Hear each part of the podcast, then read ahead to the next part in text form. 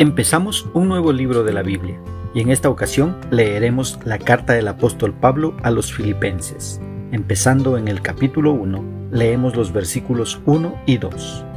En la traducción Reina Valera de 1960 la palabra del Señor dice, Pablo y Timoteo, siervos de Jesucristo, a todos los santos en Cristo Jesús que están en Filipos, con los obispos y diáconos, gracia y paz a vosotros de Dios nuestro Padre y del Señor Jesucristo.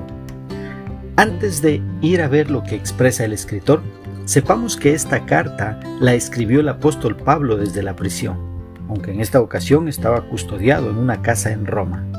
Ahí Pablo estaba esperando comparecer en la corte ante el César, alrededor del año 61 después de Cristo. También debemos saber que la iglesia en Filipos fue fundada por el apóstol Pablo durante su segundo viaje misionero, Puedes revisarlo en Hechos capítulo 16 versículos del 11 hasta el 40, unos 11 años antes de haber sido escrita esta carta. Esta era la primera iglesia que había sido establecida en el continente europeo. Ahora sí, ¿qué es lo que expresa el escritor?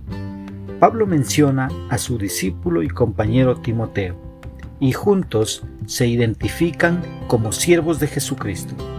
Esto es en verdad una tremenda afirmación, ya que hoy en día aquellos que sirven a Dios se hacen llamar reverendo o apóstol o profeta, pero nunca les agrada el nombre de siervo, ya que lo consideran demasiado pequeño para sus pretensiones.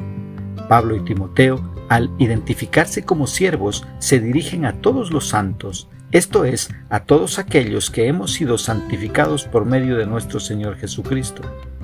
Los que le hemos dado un lugar a Cristo en nuestro corazón, hemos sido llamados a vivir en santidad, esto es, apartados del mundo para servir a Dios. En su saludo ellos dicen, gracia y paz a vosotros. Pablo dio su saludo familiar de gracia y paz, reconociendo de esta manera que la gracia y la paz llegan a nosotros únicamente de Dios nuestro Padre y a través de su Hijo Jesucristo. ¿Cómo podemos aplicar esta porción bíblica en nuestra vida. Primeramente, considerándonos siervos de Cristo, ya que este es el mejor título que nos queda a los que servimos al Creador. Una segunda aplicación, teniendo una buena disposición para servir a Dios y a la gente necesitada.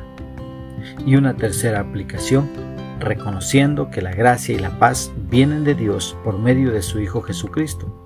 Y si no tienes paz, Atrévete a darle un lugar a Cristo en tu corazón y Él te dará paz aún en medio de la tormenta.